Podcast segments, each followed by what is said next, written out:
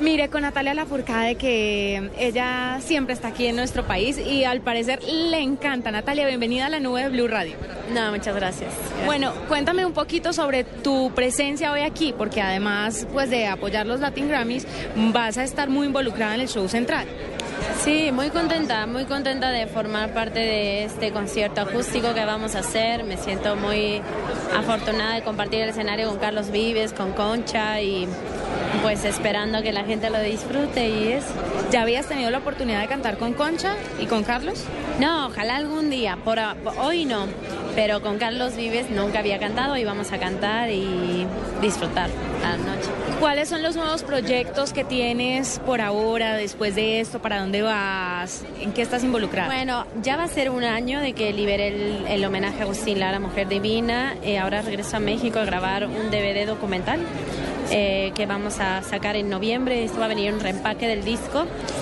Y bueno, preparar mi siguiente disco próximamente, ¿no? La Nube es un programa de tecnología. ¿Cómo estás en el tema de las redes sociales, de compartir tu música a través de, no sé, Facebook, de tantos, tantos canales que hay para compartir con los fanáticos? Pues me gusta mucho, me gusta mucho. Hay algunas redes a las que estoy como adicta, como Instagram, uso mucho el, Twitter, mi Facebook.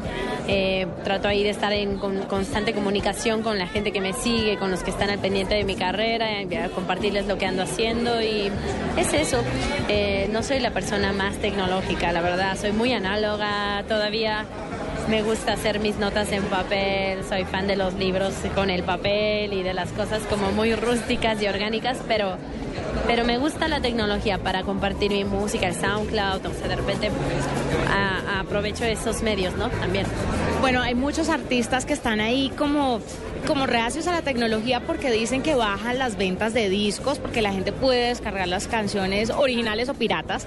Pero, por ejemplo, alguna vez leía algo sobre Alex Sintek y él decía, yo prefiero que en vez de que se vayan a una tienda de discos que les queda bien lejos, pues que la descarguen desde su casa. ¿Qué opinas tú sobre el tema? ¿Crees que es bueno o es malo para el artista?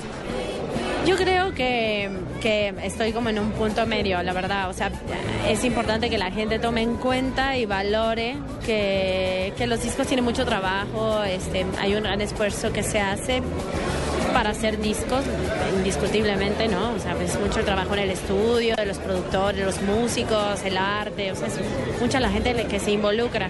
Entonces de repente yo descargo discos de iTunes, compro discos, los descargo, pero también soy muy fan de el arte eh, físico, ¿no? Me encantan los vinilos, me encantan los discos así, sentir el librito, leer la información, ver el arte, todo.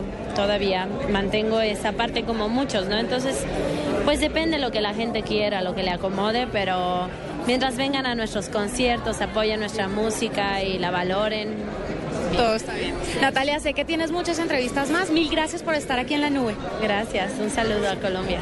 Ahí está Gabriel Natalia Lafourcade, que esta noche va a estar al lado de Concha Huica, que es española, y al lado, por supuesto, de Carlos Vives, que es el anfitrión.